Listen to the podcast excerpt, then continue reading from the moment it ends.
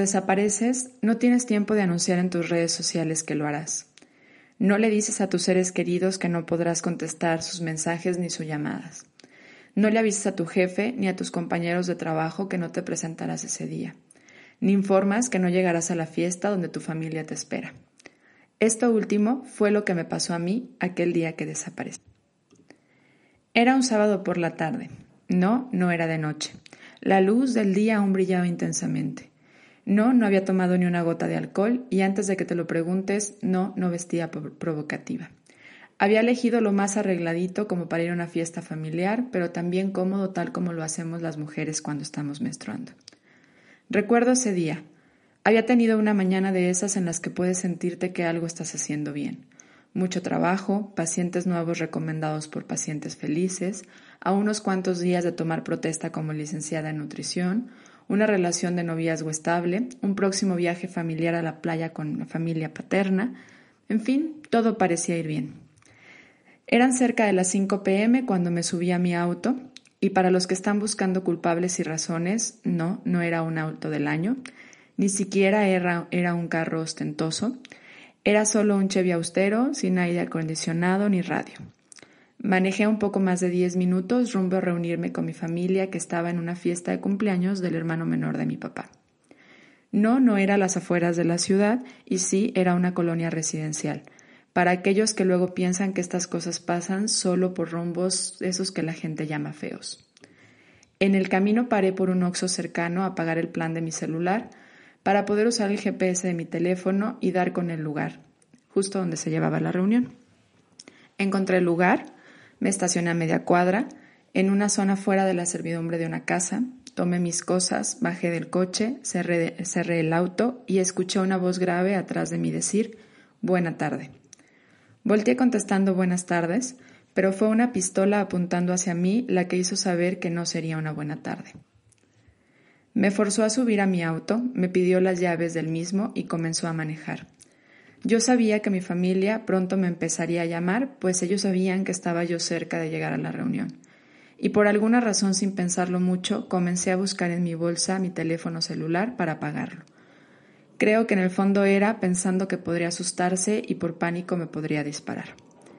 Al verme hacer esto, apretó la pistola sobre mi abdomen mientras conducía con la otra mano y me dijo ¿Qué estás haciendo? Solo respondí, apagando mi celular, no tardan en buscarme. Me arrebató la bolsa, apagó mi celular, tomó los 350 pesos que tenía en mi cartera y empezó a preguntarme a dónde iba, quién me esperaba, a qué me dedicaba y más. Manejó por varios minutos estando yo en el asiento de copiloto de mi auto por caminos que aún puedo reconocer. Llegando a una zona poblada, cerca de un cerro, de una gran antena de esta ciudad, me bajó del coche, me hizo acomodarme atrás de los asientos, justo donde los pasajeros de atrás ponen los pies, aventó los dos asientos de adelante lo más que pudo hacia atrás para que yo no pudiera moverme ni un poco, justo aún recuerdo el dolor que esto podía causar en mi vientre.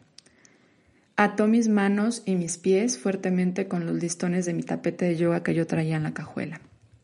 Y manejó. No te puedo decir cuánto tiempo, para mí pasaron horas. Buscó entre mi monedero nuevamente y sacó mi única tarjeta bancaria. Tenía no más de cinco mil pesos en mi cuenta. Me preguntó si tenía dinero y le dije que poco. Se paró en el banco, que aún puedo reconocer perfectamente, y me, apuntó con la pistola en la cabeza, diciéndome, ¿cuál es el NIP de tu tarjeta? Se lo dije y me respondió, te advierto que si está mal, te voy a borrar la cabeza a balazos. Me amenazó que si intentaba hacer algo mientras él estaba en el cajero, había personas siguiéndome que estaban con él y que me matarían si lograba salir del coche. Cosa que nunca supe si fue real porque honestamente no quise ni intentar averiguar. Después me llevó a un motel. Sí, no era solo dinero lo que quería. Ahora estaba claro para mí, no era solo un asalto, como muchas personas como mi abuela y mis tíos quisieron llamarlo semanas después, justificando que a mucha gente la asaltan y que esas cosas pasan, obviamente con el afán de no querer escuchar más de esta incómoda historia. Me pasó a la parte de adelante del auto, me pidió que tomara su mano para no levantar sospechas. Con una mano tomaba mi mano y con la otra me apuntaba con una pistola en el abdomen. Yo solo pedía al cielo que la gente que limpiaba ese lugar, que cuidaba ese lugar, que pasaba a cobrar la, la habitación, se diera cuenta que yo no quería estar ahí. Fue cuando vi de frente por primera vez la indiferencia ante el dolor y la desesperación que alguien sufre. Pero en fin, no era su culpa, no era su responsabilidad. Ellos solo hacían su trabajo en un lugar resultado de la opresión sexual, en donde es mejor hacer como que no ven para no saber quién está del otro lado. ¿Qué pasó allá adentro? Intentaré ser corta, pero clara, e intentaré no alimentar el morbo y hablar más de sentimientos que de acciones. Para las autoridades, no, no me violaron, porque ellos, ellos consideran violación el forzar a alguien a tener penetración. Para la sociedad me asaltaron o fue un secuestro express. Para mi familia nuclear fueron las horas más angustiantes de búsqueda y de llamadas, de orar, correr y gritar.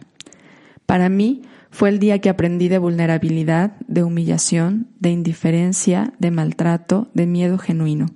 Pero también aprendí de perdón, de dicha diaria que podemos volver, de mirar a los que amamos, de llegar con bien y de estar completos. Pero las lecciones no pararon al volver. Los siguientes días y semanas fueron duros maestros.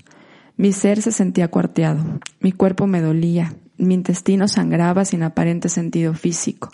Dormir era difícil. No quería dar más espacio a la vulnerabilidad ni al dolor que mi familia podía sentir, por lo que intentaba simular que de día todo estaba bien, pero las noches eran largas, la ansiedad y el miedo gritaban, tal como si estuvieran enjaulados en un cuerpo que no quería salir. Y ahí en esas noches oscuras vi brillar las luces. No puedo olvidar el más cálido abrazo grupal que he sentido. Ese que cuando entré por la puerta de mi casa, después de ver a mi mamá rezando detrás de la veladora y haberme dicho fuertemente, bendito sea Dios mi güera, volviste, y en el que me dio un abrazo y se fueron uniendo poco a poco mi papá, mi hermana, mi hermano y mi novio hasta formar el gran abrazo grupal que hoy me sostiene. Las primeras noches después de volver, mi amado velaba mis sueños, me abrazaba en mis llantos, besaba mi cuerpo y las heridas que aunque él no veía para mí estaban sangrando, y con cada abrazo y beso los hacía sentir amados y capaz de sanar. Cuando el cuerpo duele y la cabeza se siente aturdida, lo único que te queda y te mantiene con vida es el espíritu. Y en esos momentos recordé el título de un libro que para mí se ha vuelto un mantra de vida, que dice Nada quebrantará mi espíritu. Porque cuando te queda claro que somos más que cuerpo y más que mente, eso que para muchos humanos, por ser intangible y que le dan poco valor, es justo lo que te mantiene cuerdo y con ganas de seguir. En las siguientes semanas, en las noches de insomnio, encontré un libro de esos que tenía esperando por leer. Se llamaba Dios nunca parpadea. Yo estaba buscando una chispa, una palabra, un estímulo que me ayudara a darle sentido a mis días. Y ahí lo encontré, en un libro simple de autoayuda. Después comprendí y analicé la gran fortuna de volver. De este último, justo me voy a dar la oportunidad de leer un post que escribí, que fue justamente la primera vez que pude hablar o escribir un poco más abiertamente sobre este día, ese momento, esa vez en el que yo desaparecí. Yo soy un ser afortunado y lo supe con certeza hace algunos años, pero lo reafirmo y recuerdo cada vez que veo la publicación de la foto de una persona que sus familiares buscan. Y es que me remonta a pensar la terrible desesperación y angustia que pudo vivir mi familia cuando con temor me buscaban sin respuesta. No soy una persona con posesiones, soy una mujer sencilla y poco ostentosa. No porque quiera aparentar no tener, sino porque no quiero aparentar lo que no tengo. Pero un día la vida me tomó por sorpresa y me dio una de esas clases intensivas que suele darnos cuando necesita vernos crecer. No siempre pensé de esa forma, no siempre pude ver en esa experiencia una afortunada forma de aprender. No siempre pude ver que era afortunada por estar en donde estoy, volver a mi casa, dormir en mi cama, mirar y volver a toparme con los rostros de mi familia y vivir más días y experiencias con el hombre que amo.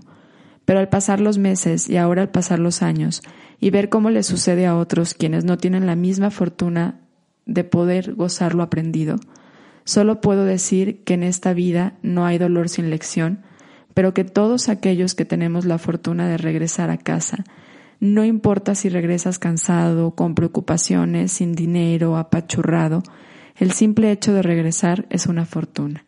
Es la fortuna de tener la oportunidad de reunirte con los tuyos, de volverlos a mirar, de volver a abrazarlos, de volver a darles un beso de las buenas noches, de compartir la mesa con ellos, de verlos crecer y de cosechar nuevas historias juntos.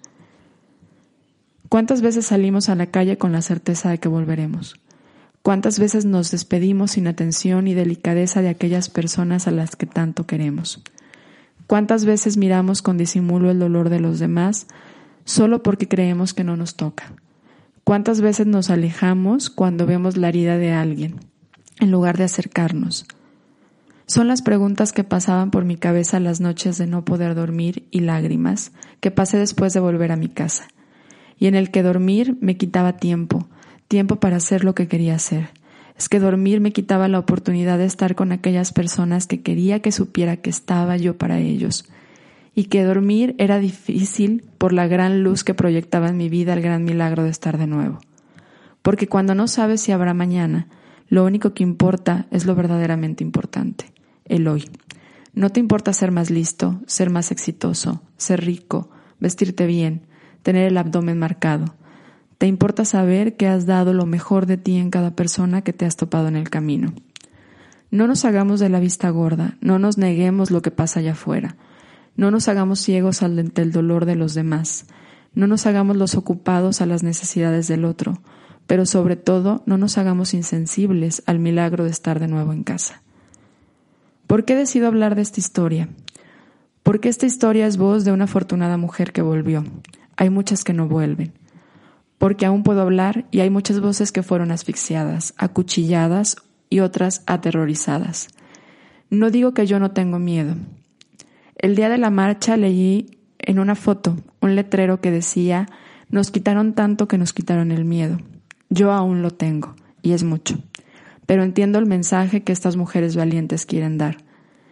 Y sé que hay muchas historias como estas no solo de mujeres, de niños, de hombres que callan por vergüenza, porque hablarlo es mostrar la herida y la herida nos vuelve vulnerables, pero callar solo hace que parezca que quienes hablan hablan solo por hablar y opaca su voz. Y sí, lo sé, siempre habrá quien diga, tal vez tú lo provocaste, tal vez tú te lo buscaste, fue tu culpa, le pasa a muchos, tenía que pasar, por salir en la tele, por querer ser famosa, por llamar la atención. Lo dices por subirte al barco, por haber salido sola, por no haber hecho nada, etc. Hoy te invito a que digas lo que quieras, pero solo si eso que dirás viene desde el amor. Que hagas lo que quieras, pero solo si eso que harás lo harás desde el amor. ¿Quieres una razón para hacerlo? Solo voltea a tu alrededor, solo mira tu interior más amor es lo que necesitamos. Cuento esta historia abiertamente y públicamente, a pesar de saber que con ello soy más vulnerable. Pero también reconozco que gracias a esta historia de vida hoy soy como soy. Hoy soy más sensible al dolor ajeno. Hoy reconozco que cada persona tiene sus heridas y que a veces nuestras palabras supuran de ellas. A veces lo único que necesitamos es un abrazo para mantenernos firmes, una misión de vida que nos inspire a buscar trascender en los corazones humanos de quien nos conoce. Hoy quiero agradecer al 9 de marzo porque justamente fue al parar que logré motivarme a escribir estas líneas que hoy les comparto en audio, porque cuando lo hice pude quitar la venda que cubría mi última herida, la herida del silencio.